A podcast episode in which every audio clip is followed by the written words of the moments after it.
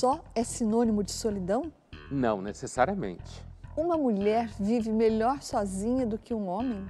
Dizem que sim. É possível viver sozinho e ser feliz? É claro. Há uma epidemia de solidão hoje em dia? Acho que há.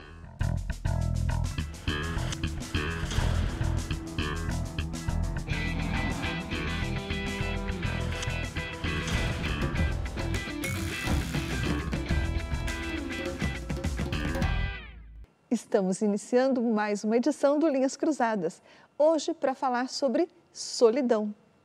Oi, Pondé. Oi, Thaís. Pondé, a gente foi às ruas perguntar para as pessoas se elas se sentem sozinhas. Vamos ver o que elas responderam. Eu não me sinto sozinha porque eu já fui casada. E no meu casamento eu me sentia sozinha. Agora que eu estou só, eu me sinto bem, sem solidão. Tenho minha esposa ao meu lado, minha filha, que para mim são as minhas companhias. Eu vivo cercado de muitas pessoas, mas em algum momento eu sinto que a solidão às vezes bate. Em alguns momentos eu me coloco sozinho, na verdade. Acho que é, a, a expectativa de resolver tudo às vezes nos tira a clareza de que podemos é, contar com o apoio de alguém que está ao nosso lado, é, seja uma pessoa mais próxima ou não. Então, eu acho que uma possibilidade de lidar com isso é ser receptivo ao apoio. Sim, eu me sinto sozinha. A maior parte do tempo, no trabalho, em qualquer lugar. Mesmo com tanto de gente em volta de mim. São Paulo é uma cidade muito grande, onde a gente vê muita gente, mas ao mesmo tempo a gente não se sente parte de algo. Né? A gente está sempre no metrô lotado, onde tem muita gente, e a gente não conhece ninguém. Né? Então, você estar num lugar que tem muita gente não necessariamente faz com que você não esteja sozinho. Né? Você pode estar sozinho porque aqui os laços são muito mais frágeis. A gente vive numa sociedade de era digital, onde as pessoas tendem a ficar mais no celular e abandonar essa, essas comunicações afetivas. Se eu me sinto sozinha, me sinto sim, cada vez mais. Especialmente depois das eleições com a polarização, eu acho que a gente descobriu que amigos, às vezes que a gente tinha uma conversa muito mais é, diluída, é, voltou para a política e a gente hoje não consegue sentar com as pessoas para conversar sobre nada. Eu não me sinto sozinho, porque eu tenho uma família maravilhosa, esposa, filhos, e isso preenche a vida da gente. Você se sente solitário, você se sente, se sente alegre, feliz. Sinto solidão porque uh, chego em um novo país, pero uh, tenho amizade tem Abigail amor. Tem amizade. Solo não, não sinto uh, solidão. E... Obrigado. Muito obrigado. Obrigado. Boa, boa, boa tarde. Boa tarde. Uma das pessoas fala que São Paulo é uma cidade muito grande, né? Um monte de gente no metrô e tal. Me lembrou uma daquelas falas constantes que o Nelson Rodrigues falava, né? Sobre São Paulo e ele dizia que não existe solidão maior do que almoçar com um paulista.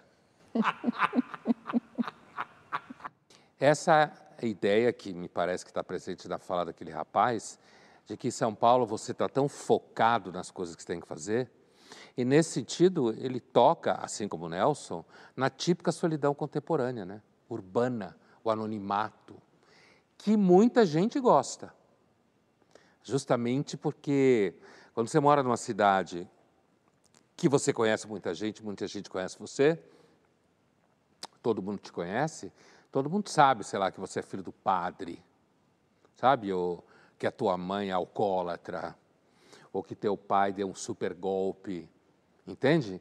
Então tem essa, a solidão da, da cidade grande, ela é ao mesmo tempo uma sensação ruim, mas muita gente se sente protegido de um conhecimento que os outros podem ter de você meio invasivo.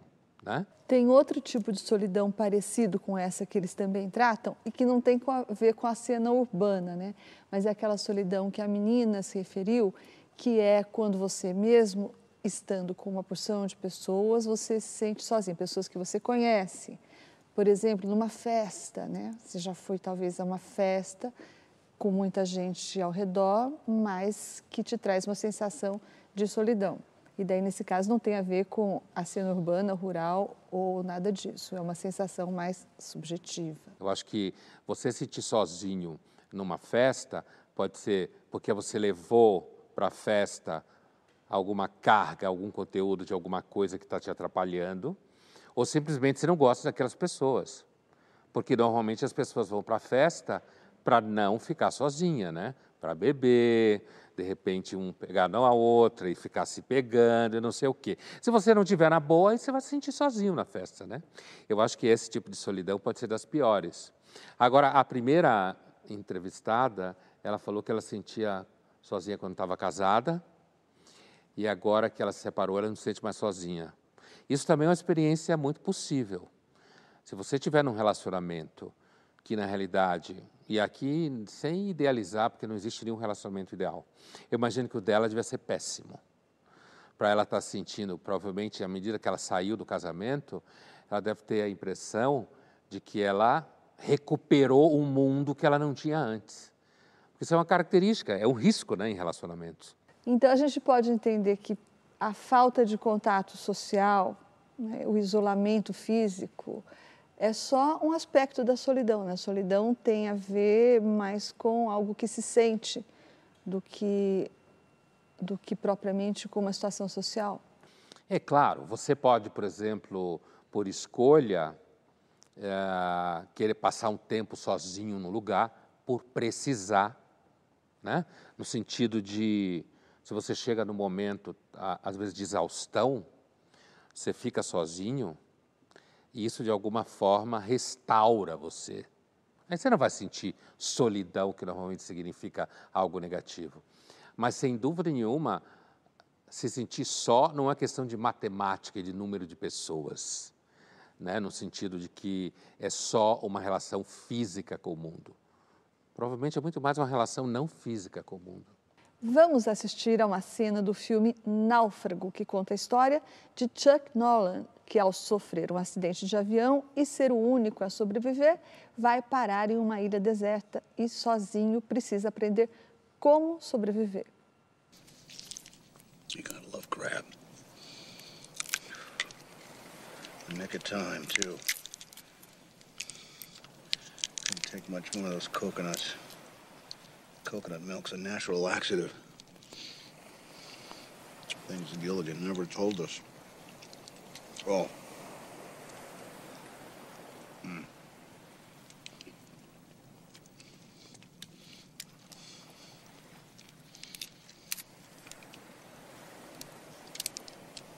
Pretty well made fire, huh, Wilson?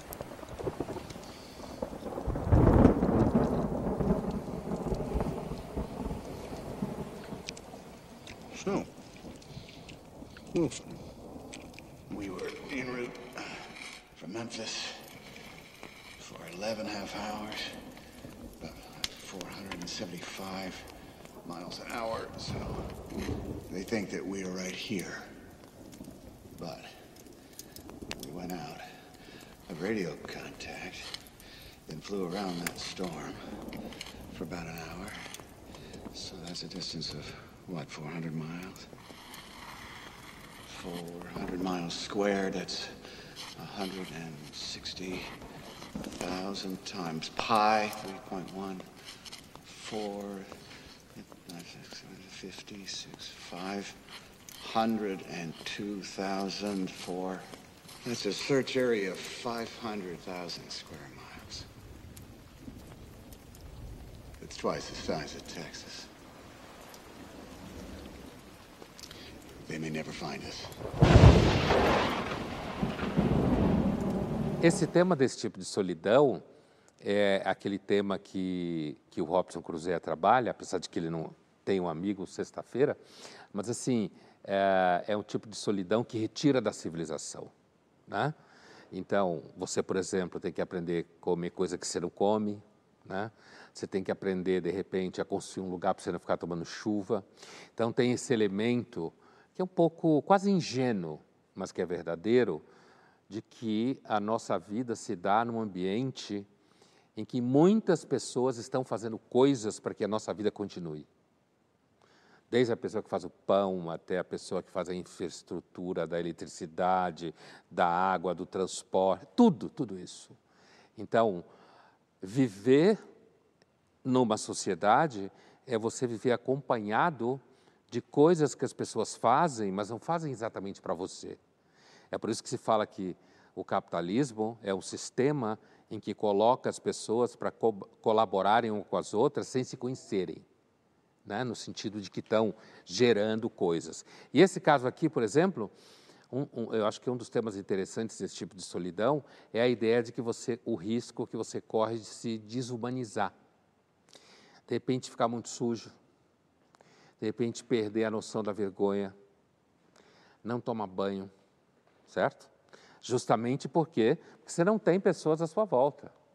E isso, tanto é que esse elemento civilizado, imaginar típico do século XIX, do inglês que vai parar numa ilha do Pacífico sozinho e, no entanto, todo dia ele tem uma rotina, certo? Ele faz as coisas mais ou menos à mesma hora, repete os hábitos para construir à sua volta a sensação de que ele não deixou de ser gente, só porque ele está sozinho.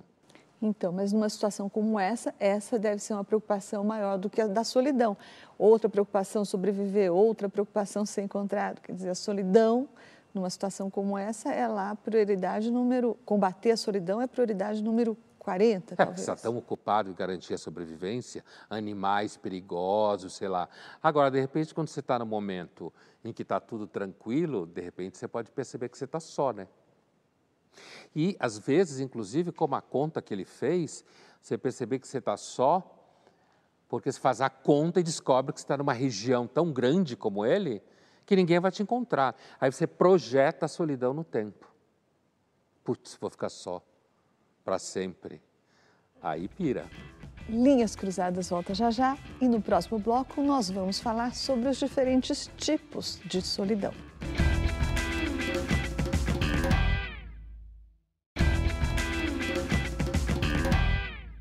Estamos de volta com Linhas Cruzadas, hoje falando sobre solidão. E no bloco anterior, a gente falou sobre alguns tipos de solidão: a solidão urbana, a solidão que se sente mesmo estando no meio de uma multidão. E agora eu queria saber o que é a solidão cósmica. Bom, é a solidão cósmica que foi descrita pela primeira vez pelo filósofo e cientista Blaise Pascal no século XVII. O que o Pascal fala é já ah, sabendo, né, é justamente na época em que o Newton está, então, montando o seu sistema cósmico, mecânico, né, gravitacional, em que o universo é um monte de pedra e areia vagando, né? Então, o Pascal fala é, que ele podia ter nascido nesse lugar ou em outro do universo, nessa época ou em outra muito diferente, ou seja, não há nada de especial no lugar em que ele está.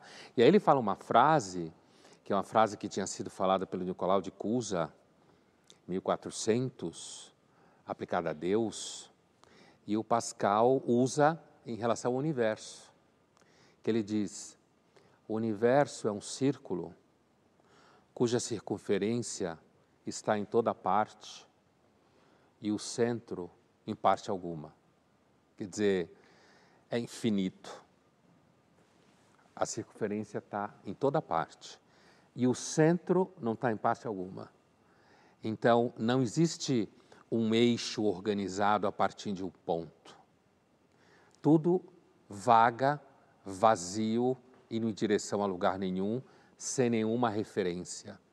Então, a solidão cósmica, afora que o cinema já mostrou, astronautas já falaram que estiveram fora da Terra, e a gente consegue imaginar, um exercício de imaginação, nós mesmos aqui sentados, o que o Pascal está falando, esse modelo de universo que não é mais o modelo das hierarquias metafísicas medievais em que Deus, então, o universo é visto como assinatura de Deus. Cada coisa tem o seu lugar certo e tudo está relacionado. Não, o universo é um lugar escuro, vazio, por onde circula pedras indiferentes.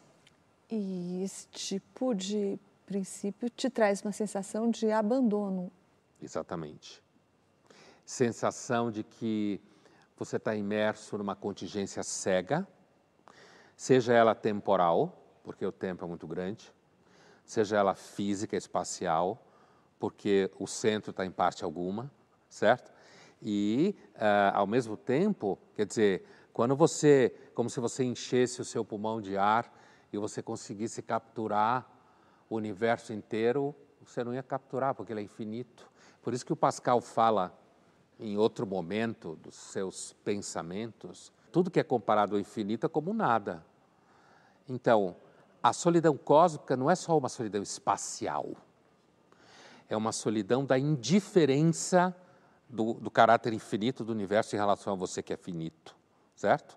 E daí o sentimento de abandono, né?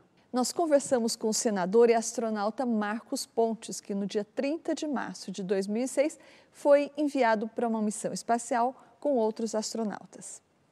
O espaço é um lugar muito solitário, realmente é um lugar muito solitário. Embora a gente tenha alguns dos nossos amigos ali conosco na espaçonave, mas é bom você estar em contato com muita gente, não só com quatro pessoas, como no meu caso, éramos em cinco na espaçonave. E naqueles momentos em que você tem um momentinho de folga, que é raro dentro da estação espacial, de olhar para essa terra maravilhosa, imaginar né, tudo que tem por ali, lembrar que a gente dá uma volta na Terra em 90 minutos, passa 45 minutos do lado do dia, 45 minutos do lado da noite. Então, naquele momento que eu tinha de 6 horas para dormir, sozinho ali no meu, no meu saco de dormir, olhando para a Terra, eu vi tanto lugar bonito, mas eu não podia tocar em nada. Então, essa é uma sensação muito estranha. Né? Aqui, você começa a dar muito mais valor às coisas que você encontra aqui. É colocar o pé na areia da praia, é sentir o cheiro da, de, de flores, o cheiro dos lugares, sentir o abraço das pessoas. Nós somos seres né, sociáveis, a gente quer viver em sociedade, viver com outras pessoas.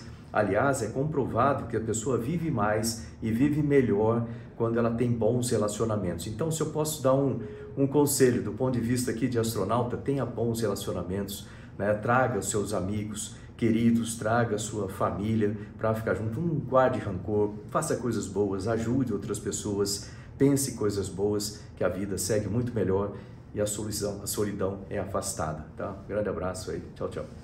Imagina a experiência daqueles astronautas que foram até a Lua, né? Porque ele estava numa estação espacial, ele estava vendo a Terra. O que ele fala da distância, ele fala da pisar na areia, não sei o quê. Agora, imagina aqueles homens que foram para a Lua. Né? Inclusive, tem um, um, relato no documentário que a Apollo 11, o, o piloto da missão, que era o Michael Collins, que não desceu na Lua, que ficou dando voltas ao redor da Lua enquanto o Neil Armstrong e o Buzz Aldrin estavam no solo, que teve um momento que ele começou a chorar, justamente pela solidão. Deve ser muito forte essa experiência. Deve ser muito Vendo forte. Vendo The Pale Blue Dot. Deve ser muito forte, mas ela é muito específica também, né? Ela afeta as poucas pessoas que deixaram a Terra. Claro. Agora, a outra leitura dessa solidão cósmica já é bem mais universal. Essa leitura do abandono, da sensação de desamparo, ao constatar que não existe nenhuma ordem no universo e nenhum centro no universo. Sem dúvida, quer dizer, como eu estava falando, nós dois aqui, o próprio Pascal no século XVII, nem existia astronauta, ninguém imaginava que alguém ia conseguir fazer uma coisa dessa, é capaz de fazer essa projeção. Você pode simplesmente imaginar você numa nave espacial, vagando pelo universo, e a solidão cósmica, ela poderá lhe aparecer mais forte ainda se você imaginar que não existe vida em nenhum outro lugar do universo. Nenhum lugar. Só aqui. É claro, são hipóteses, não dá nem para provar que sim nem que não. Mas as pessoas que constantemente vivem em busca de alienígenas e não sei o quê, no fundo, a ideia de que existam alienígenas é uma forma de companhia no universo. Porque imagine se a vida surgiu na Terra e só na Terra. E a vida inteligente e consciente, portanto, derivada da vida não inteligente, só surgiu aqui. E, portanto, no dia que o Sol apagar e, a, e o planeta Terra acabar e a espécie humana desaparecer, o universo volta a ser pedra e areia. Essa solidão cósmica qualquer um de nós pode imaginar. Né? Agora, no caso dos astronautas, é uma experiência que tangencia a ideia de que você vê aquele espaço gigantesco, silencioso, escuro, e o planetinha Terra, aquele pequeno pálido ponto azul, cercado dessa escuridão toda, você tem uma espécie de materialidade da solidão cósmica. E só poucas pessoas, de fato, têm. É, provavelmente é uma experiência do tipo que o Kant chamava de sublime. Você se sente desse tamanho assim, ó. E aí você fica pensando no inventário, na reforma, na eleição. Aí você diz, meu Deus do céu. Vamos agora para o nosso jogo rápido. Pondé, religião ou filosofia? Qual das duas coisas é mais eficiente para combater a solidão? Se número e estatística significar alguma coisa, não há nenhuma dúvida que é a religião. Nenhuma dúvida. A maior parte esmagadora parte da humanidade é religiosa nas mais diferentes formas.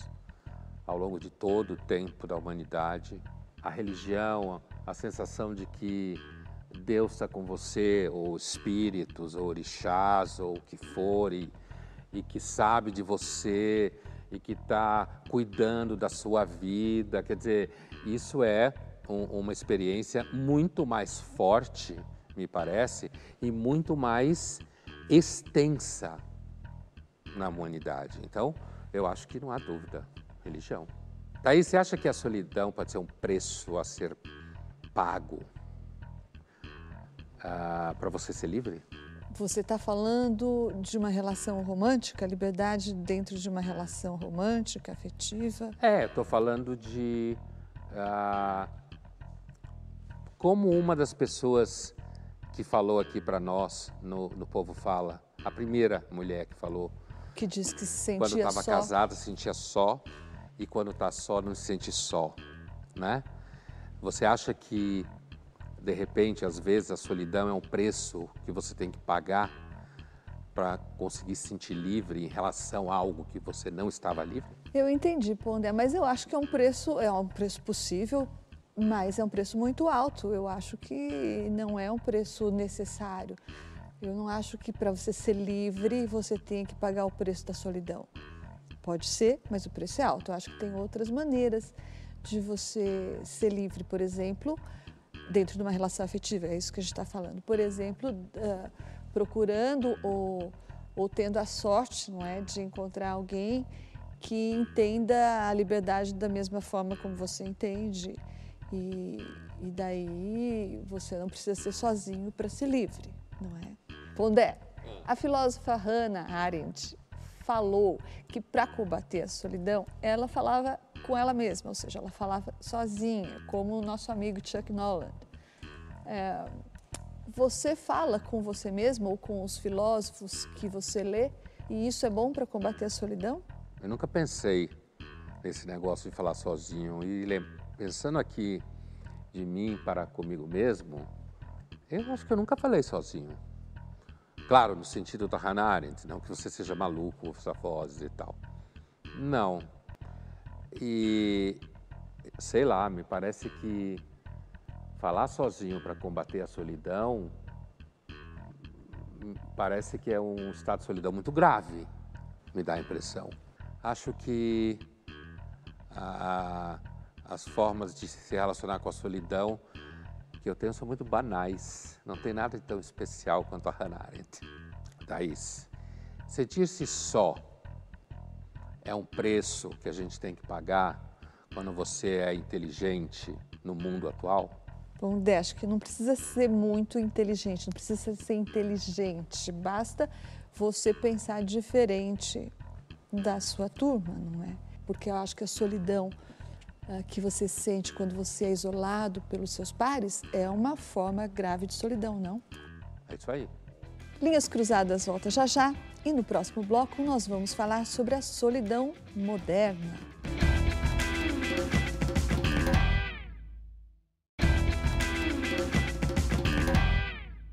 Estamos de volta com Linhas Cruzadas, hoje falando sobre solidão. Vamos ver agora uma reportagem com o senhor Vincenzo Dálvia, de 90 anos, que contou um pouco sobre a vida dele e de que forma ele combate a solidão.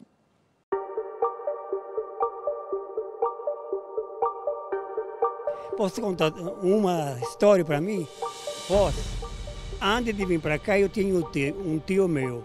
Eu passei a guerra na Itália, mas a guerra que não quer nem para cachorro. Na, na, minha família eles eram oito. Então lá na Itália eu tenho uma irmã de 95. Eu vou fazer 91. Faz uns 5, 6 anos atrás, eu fui para a Itália. Na volta, me deu um arrepio imenso. Tenho um monte de parentes por parte de minha esposa. Por parte minha, não. Então aquele lá mexeu comigo. Eu não gosto de ficar na minha casa. Se na minha casa tiver, tem uma dor desse tamanho, ela se torna desse tamanho. Eu vou aconselhar também para você, quando chegar a minha idade, não fique em casa. Quando é que paga a moça aqui?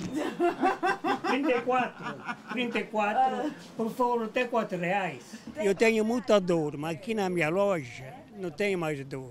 Porque enquanto falo com você, falo com outro. Chega na minha casa, entra na porta da sala e já começa as dores.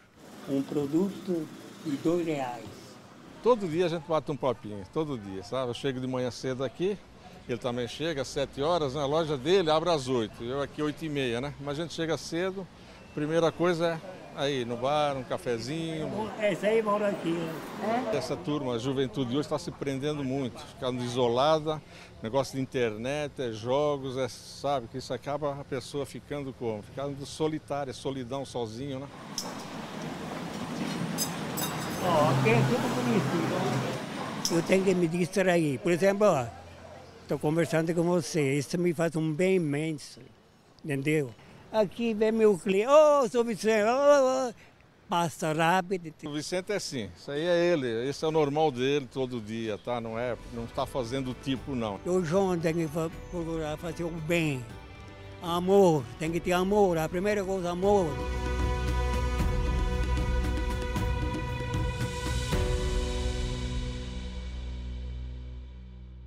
Eu acho, Thaís, que ah, o principal fato vinculado à solidão e vinculado à sabedoria que ele demonstra na fala dele é justamente o fato que ele tem 92 anos. Não parece, né? 90 anos, mas não parece. Ele não parece, né? Ele não parece por quê? Porque ele conversa, porque ele dá risada, porque ele gosta de ir na loja, porque ele gosta de conversar com as pessoas então, ele inclusive fala, né, para quem está conversando com ele, fazendo uma reportagem, ele fala: um conselho que eu dou para você, quando você chegar à minha idade, é não fique sozinho, certo? Quer dizer, saia de casa, continue a ter relação com as pessoas. Então, eu tenho a impressão que esse discurso desse personagem, que não é um personagem, fora da idade dele, não faz nenhum sentido e não tem nenhuma força. Porque se você pegar uma pessoa hoje, sei lá, de 30 anos, que faz um discurso, por exemplo, sobre amor, bom humor, tá fácil.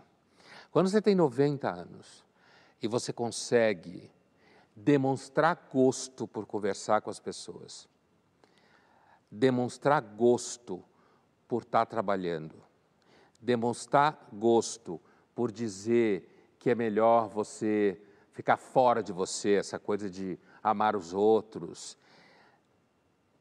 Me parece que o que ele está falando é justamente como ele pode ter 90 anos e não ser sozinho. O que é muito difícil. Eu imagino que grande parte das pessoas que têm 90 anos, elas podem estar de tanto saco cheio de tanta coisa, que ela não, elas não, não são como ele demonstra ser na entrevista. Entendeu? Bom, Dé, mas a gente tende a achar que o envelhecimento é o principal caminho para a solidão, né? Mas tem várias pesquisas que mostram que os jovens, pelo menos, se dizem mais sós, dizem sentir mais solidão do que os mais velhos. Então, tem, por exemplo, esse estudo realizado na Inglaterra em 2019 pela BBC com o Welcome Collection. E ele concluiu que, olha só, foram 55 mil pessoas ouvidas e entre os jovens de 16 a 24 anos, a porcentagem dos que disseram se sentir sozinhos foi de 40%.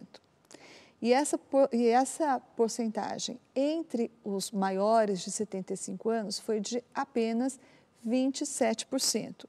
Então, a pesquisa até aponta a possibilidade de que a solidão seja igual ou diferente de um para outro, mas que o fator aí decisivo seja de que os mais velhos são mais uh, resistentes à solidão do que os jovens. Você acha que existe mais solidão entre os jovens de verdade, como aponta a pesquisa, ou, como sugere a conclusão da pesquisa, a diferença é só que os mais velhos são mais resistentes à solidão e os jovens mais vulneráveis a esse sentimento? Olha, eu acho que tem muitos elementos numa pesquisa como essa, e como toda pesquisa acaba em números, então eu sou um pouco cético em relação a isso. Concordo com a ideia de que quando você, ah, acima de 75 anos, acho que foi o número que você falou, mas ainda tem saco para falar, interesse para responder pesquisa, você não é só resistente à solidão, você viveu 75 anos e continua de pé. Né? Então, nesse sentido, pode ser que você, em relação a um jovem de 16, 17 anos, pode ser que esse jovem que não está acostumado a sofrer, em comparação com alguém de 75, pode ser que ele de fato sofra mais mesmo do que alguém de 75. Mas, ao mesmo tempo, quer dizer, alguém de 75, provavelmente parte das pessoas com que ele conviveu na mesma geração dele já morreu. Ele provavelmente vai morrer em algum tempo. Enquanto que o jovem, mesmo que ele esteja se sentindo só agora, talvez seja uma coisa que você resolva ouvir no som no seu quarto, entendeu? E uma pessoa de 75 anos que se sentir sozinha, ela não vai ouvir som no quarto dela. Ou ficar, ficar fantasiando ir para Londres trabalhar e aprender inglês. Já passou. Mas eu acho que, do ponto de vista, digamos assim, da condição humana enquanto tal, a solidão de uma pessoa, voltando ao nosso entrevistado, quer dizer, uma pessoa que aos 90 anos consegue demonstrar gosto pela vida, é de fato um herói. Ainda nessa toada aí, você sabe que há quatro anos o governo britânico tem um programa de combate à solidão, né? Nesse programa, eh, ele inclui desde, por exemplo, incentivar os carteiros a falar, puxar conversa com os mais velhos quando eles vão entregar cartas. Quem ainda recebe carta, né? Só pode ser velho. E, e daí, nessa, nesse segmento jovem, eles arregimentam voluntários para ser amigos de solitários, jovens do mesmo bairro que eles, esse tipo de coisa. Esse programa funciona há quatro anos. Mas aí Recentemente, o Frank Furedi, o cientista político, seu amigo, estava escrevendo sobre isso e criticando esse programa, porque o que ele diz é o seguinte: que as pessoas não estão sofrendo mais de solidão, elas estão mais temerosas da solidão. A solidão é uma coisa intrínseca ao ser humano, diz o Frank Furedi. Só que agora as pessoas temem mais a solidão do que temiam no passado. Você concorda com ele? Eu acho que desde que foi inventado a ideia de que a gente tem que ser feliz, né? que a gente tem que ter sucesso e que a gente é dono do nosso destino, dá para ter mais medo de tudo que significar o contrário disso. Como ficar sozinho, né? No sentido de que você talvez não tenha tido sucesso em relacionamentos, você não tenha se constituído como uma pessoa muito popular, que tenha muitos amigos alguma coisa assim, ou você não é uma pessoa que demonstrou ser interessante aos outros, né? O que, que é você querer querer engajar pessoas nas suas redes sociais se não é uma forma de combater a solidão virtual. E ele fala de uma patologização da solidão, como se ela não fosse intrínseca ao ser humano. É, inclusive quando um governo monta uma secretaria preocupada com o bem-estar. Tem status de ministério, É, ministério, piorou, né? Então monta um ministério para combater a solidão. Primeiro está reconhecendo que o caráter social daquela sociedade está entrando em crise, né? Ela está reconhecendo que tem gente vivendo tempo demais e que a rede de relações humanas não está funcionando. Porque se o Estado precisa cuidar disso, é porque a sociedade organicamente não está funcionando. E, ah, no caso do Furede, que eu sei um tanto as ideias dele, quer dizer, seguramente ele suspeita que o Estado atrapalha a família. seguramente. Porque os profissionais de assistência social, que cuidam de muitas pessoas que estão vulneráveis, mas muitas vezes entram na relação familiar com o peso do Estado e desautorizam e suspeitam a priori da família, principalmente do pai do homem. E isso ah, introduz uma variável que é supostamente científica numa relação como a família que é completamente vulnerável à análise científica. A família é vulnerável. Para você provar que a família pode ser negativa é muito rápida. Veja que tem um monte de gente que fala isso. Filósofo, sociólogo, jornalista, escreve em jornal isso, fala isso em televisão. Aí, quando você vai lá e entrevista pessoas que, ah, por exemplo, estão com quadros clínicos muito graves, a primeira coisa que as pessoas falam é: não, foi muito importante descobrir a minha família. É como se você só descobrisse que tem família quando você está na pior. Agora tem uma pergunta do público para você. Aliás, tem muitas perguntas do público. Esse nosso programa com o tema solidão foi o que até hoje bateu o recorde de perguntas. Chegaram muitas. As pessoas Muita gente só, né? Provavelmente. Ó, te pergunta o é uma sigla aqui, PVICQ. PVICQ te pergunta: no que a experiência da solidão nos ajuda? Se é que ele ajuda em alguma coisa, é talvez você perceber o quão você é uma má companhia. Não pode depender da pessoa, não? Claro, depende da pessoa, né? Mas pode te ensinar como você pode ser uma má companhia, que você enche o seu próprio saco, estando com você o tempo inteiro. Acho que pode ensinar, talvez, a você perceber ah, que muitas vezes quem salva você de si mesmo são os outros, né? Não necessariamente fazendo você feliz, mas puxando você para algum tipo de relação do lado de fora, né?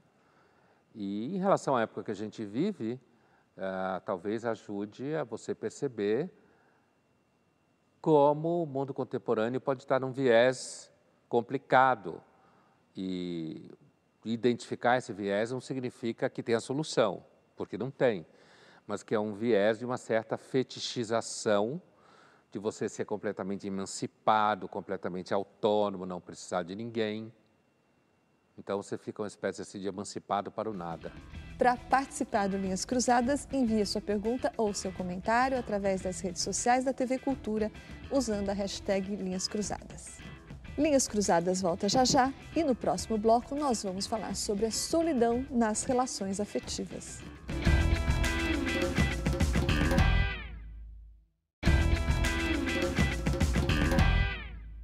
Estamos de volta com Linhas Cruzadas, hoje falando sobre solidão. Pondé, os homens têm mais dificuldade de viver sozinhos do que as mulheres. Você sempre lembra disso e nem é preciso, porque é só a gente olhar para o lado, para os nossos parentes, amigos, que a gente constata isso facilmente.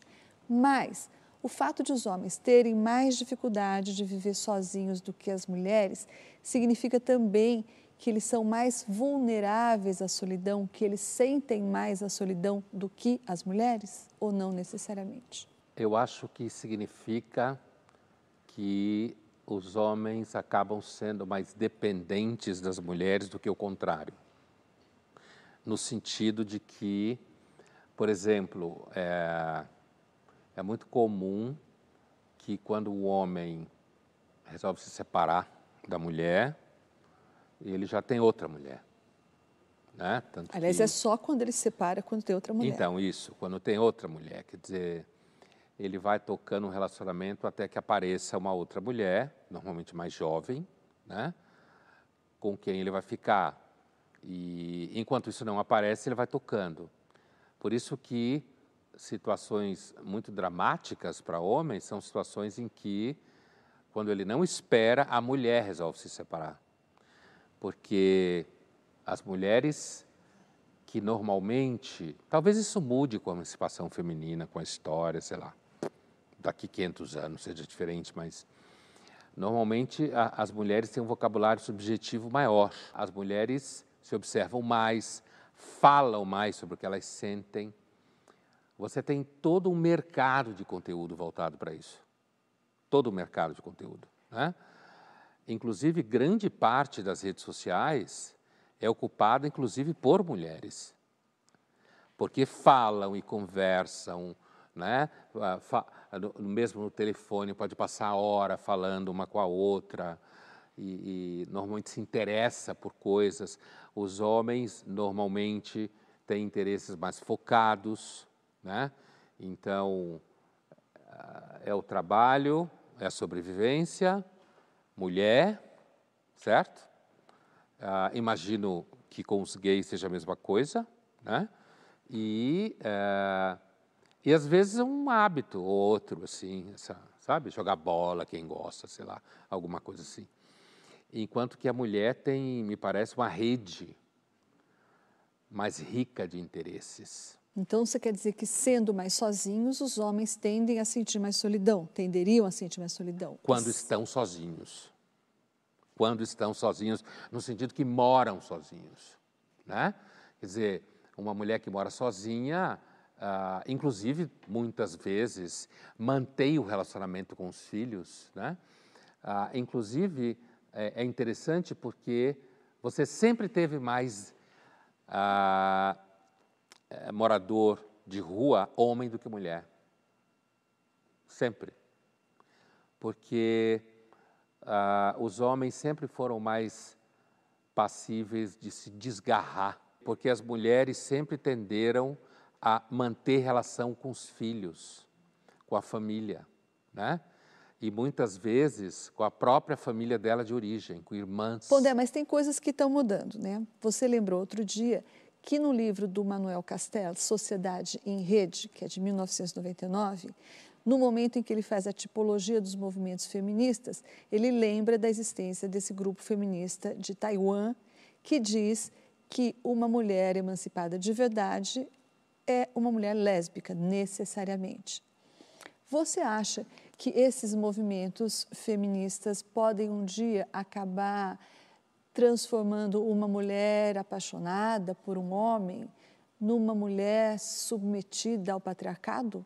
Eu acho Thaís, que esse tipo de risco que você descreve, isso pode, de fato, atingir meninas que são adolescentes, que estão crescendo nessa faixa etária em que jovens são muito influenciáveis, né?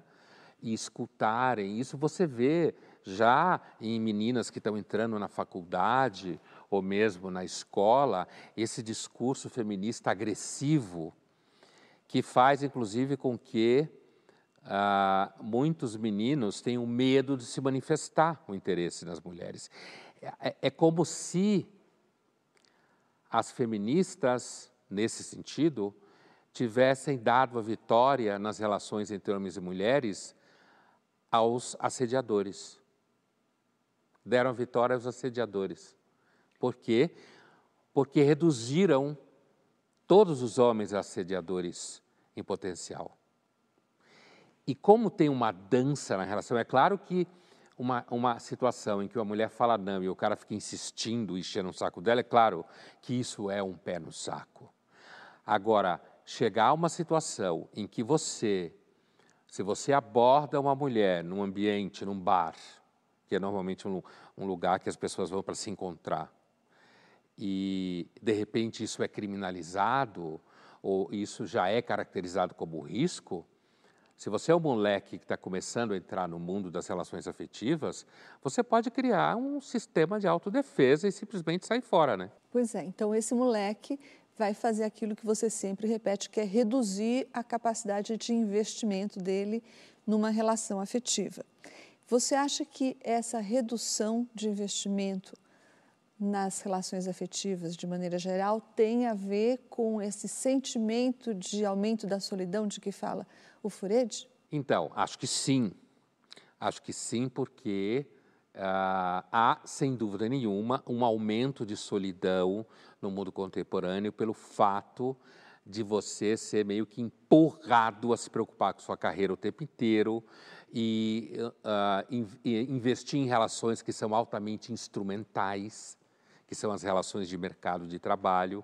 Isso facilmente pode jogar você numa situação em que você sinta que, na verdade, você é só um elemento funcional na vida dos outros. Né? Agora, no caso das relações entre homem e mulher, eu acho que essa desconfiança mútua e essa paranoia que foi criada, isso pode sim atrapalhar principalmente os mais jovens porque essa ideia, por exemplo, de que não se pode confiar em homem nenhum, de fato pode gerar uma reação, como já gera, uma reação contrária do sujeito chegar à conclusão que não vale a pena investir em relação nenhuma, que é um mau negócio. Vamos assistir agora uma cena do filme A Mulher Rei, dirigida por Gina Prince e estrelado por Viola Davis. Ele conta a história, baseado em fatos históricos, de guerreiras que formaram um exército para proteger um reino na África. Sister! Sister! Loudie! We have a visitor. It's a rich man from Ghana. Come! Come! Maybe he is handsome.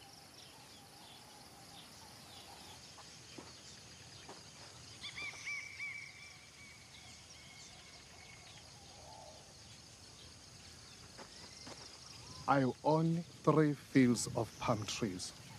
You will work. You do not talk to your husband.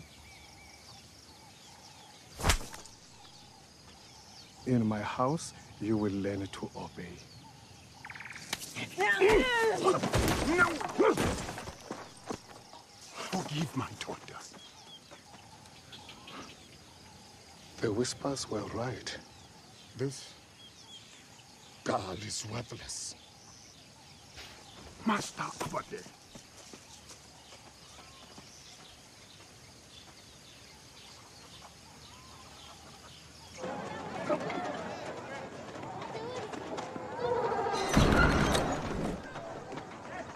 I wish to give my daughter to the king.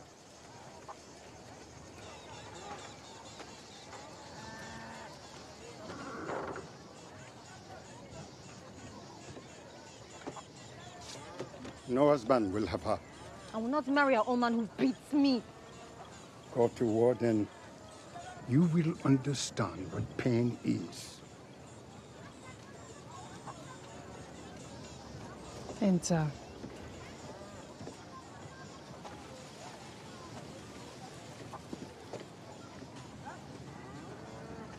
Esse filme é daqueles filmes engajados, né? Todo filme engajado é ruim, de alguma forma.